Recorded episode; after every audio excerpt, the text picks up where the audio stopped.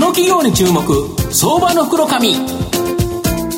このコーナーは情報システムの課題をサブスクリプションサービスで解決するパシフィックネットの提供を財産ネットの政策協力でお送りします。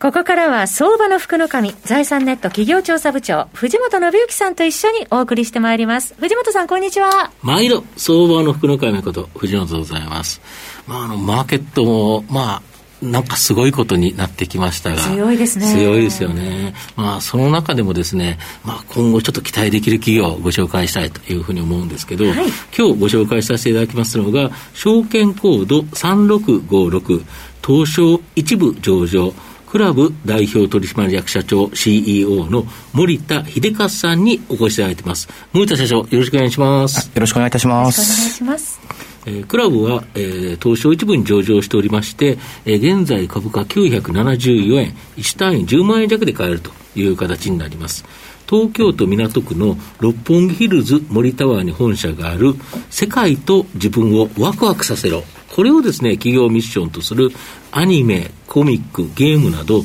世界中で人気の高いコンテンツを原作としたモバイルオンラインゲーム、これをですね、提供している企業になります。あの、御社はモバイルオンラインゲームで、スポーツゲームのキャプテン翼、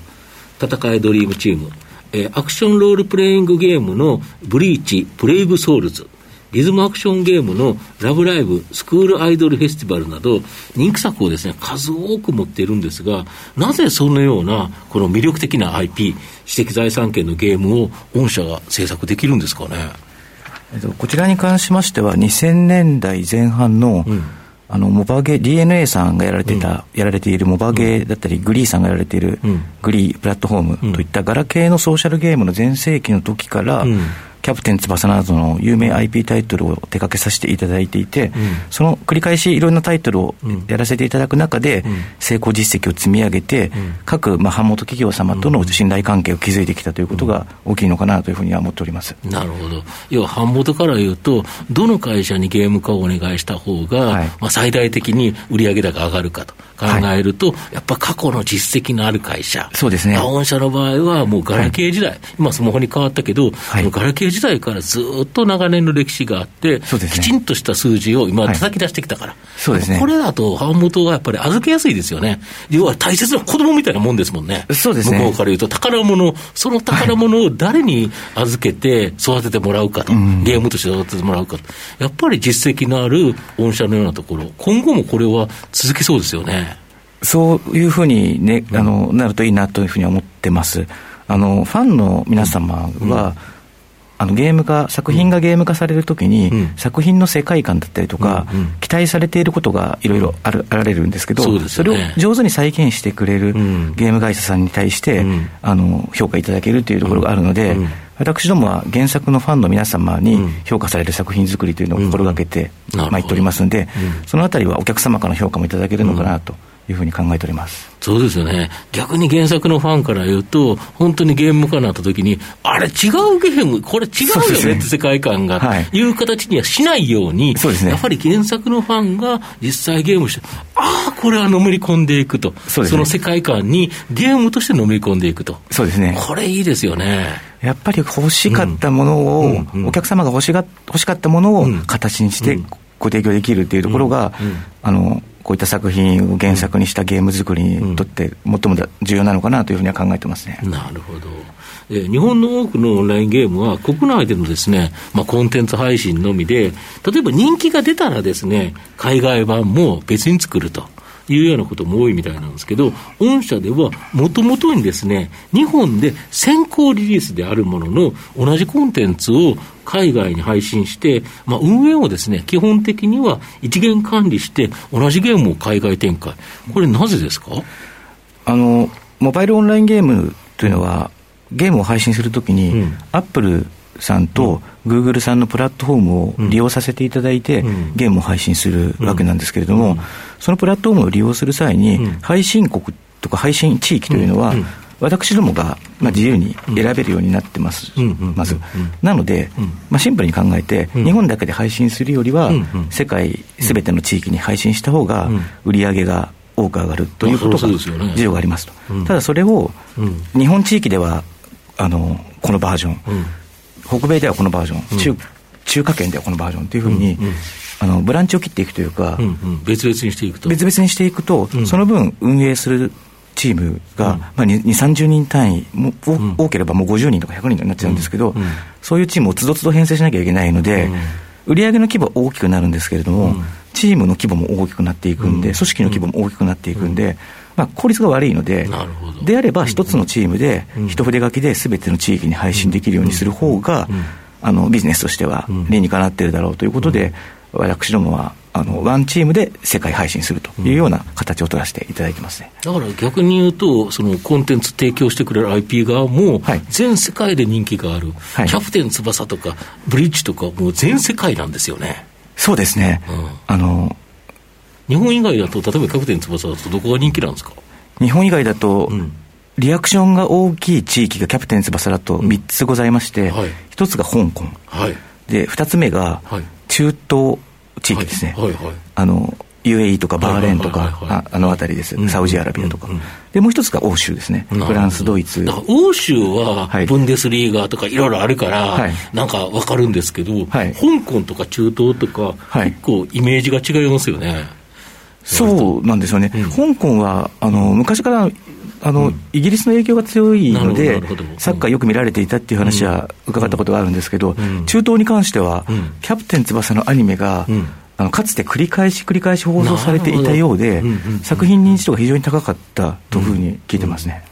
だから本当に御社の場合は、全世界に売る場合だったら、はい。まあ、クラブさんに任した方がはい。いいやとはいいうところですよね。そうですね。なるほど。そそこに関してはあの、信頼いただけているのかなというふうには考えております。で今後、海外のこの例えば時価総額3兆円超のアメリカのです、ね、世界をリードするインタラクティブエンターテインメントソフトウェア企業、エレト Electronic Arts とのです、ね、業務提携を8月に発表されて、まあ、 Electronic Arts の持つです、ね、優良な IP を活用し、スマートフォン向けモバイルオンラインゲームの開発運営を行って、まもなくですね、なんかものすごいゲームが発表されるということなんですけど、はいここでパッと言っちゃうことはできないですよね。そうですね。あの、あくまでエレクトロニックアーツさんの方で発表するようなうんことにはなってますので、うん私どもからこのタイトルですということは申し上げることは現段階ではできないそうですね。これ、場中に言っちゃったらストップ高しちゃいますよね。そうですね。あどどうでしょうね。うんなんとも言えないんですけど。うんだけど、本当にはい期待できそうですか、やっぱりこれは。あそうですね。あの、私どもにとっては、うんあの過去最大規模のタイトルになるなというふうには考えてます。なるほど。はいそこは、まあね、なんかここで突っ込んで聞くと、ポロッと喋ってくれないかななんて思っちゃうんですけど、はい。なかなか難しいですよね。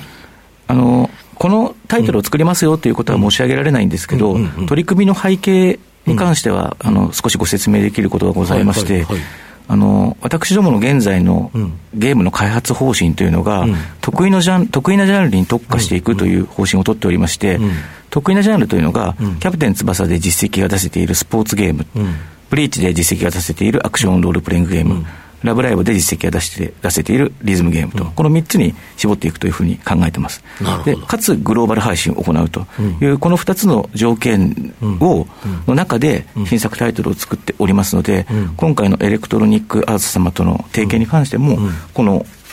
な条件の中のあの取り組みでございます。とすると、なんか前の方二つのどっちかかなというようになんかみんなが思っちゃう まあ、という感じですかね。エレクトロニックアーツ様とうんアイドルゲームを作るっていうのはあんまりイメージできないですよね。そうですよね。後ろの方は違うなっていうのは分かって、はい二つどっちかな、なんか一番最初かななんて、はいやっぱり最初に言われたからそうかななんて、みんな思うかもしれないとそうですねいうところですよね。はいなるほど。御社の今後の成長を引っ張るもの、改めて教えていただきたいんですが。はい。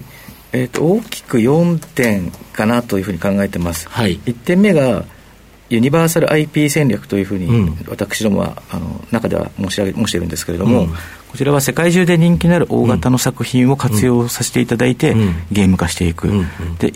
以前はうん。日本初の IP に限定をしていたんですけれども、うんうん。現在はこれに加えてうん。国外の、うんうん。海外の IP もターゲットにしています、うん。エレクトロニックアーツさんとの取り組みもこの一環でございます、なるほど。でエレクトロニックアーツ様以外の取り組みも、あの良いお話が進んでいると。これ以外にも、はい。まだ隠隠し玉があると。商談中でございます。商談中と。まだ、まだだから商談中だから決まってるわけではないけど、はい、そうですね。できるかななんて、もう社長の中ではちょっと思ってるかなという感じですか？そうですね。まあ、あの、企画内容などとか、うん、愛知さんのリアクションとしては非常にいいリアクションいただけているというふうには聞いてますので。うん、これもそしたらすごいタイトルになる可能性があると。はい、いうことですよね。そうですね。これ、続々と期待できますよね。はい。なるほど。まあ、あとはグローバル展開2つ目の成長要素としてはグローバル展開で、世界のモバイルゲームのマーケットは6兆、今年で多分6兆円ぐらいとい。うふうに言われてるんですけど、さらに2021年、2年、3年と成長が予測されてますんで、私どものタイトルを、あの世界規模でリリースすることによって、マーケットの成長に合わせて、私ども成長していける余地は十分あるのかなと思ってます。あとはあのエレクトロニックアーツさんのようなグローバルのトップのゲーム企業様と組んで、世界規模のモバイルタイトルを、あのやるというのが、日本企業だとほぼ事例がないのかなというふうに思ってますんで、今回の取り組みに関しては、あの我々の成長に非常に貢献できるというように、あの考えてます。なるほど。こう次のところが本当に期待というところですよね。はい、あとはあのゲーム業界のトレンドとしていろいろ動きがあるんですけど、うん、例えばあのモバイルゲームだけじゃなくて、うん、家庭用のゲーム機だったり、はい、PC からもアクセスできるようにしていくだったりとか、はい。あとは収益が、あのゲーム内の課金、基本無料でゲーム内で都度課金していく形から、サブスクのようなあのモデルを導入していったりとか、広告を掲載して広告料をいただくようなモデルを入れていくような、こういったあの収益の多角化みたいなことは取り組んでおるところでございます。なるほど。はい。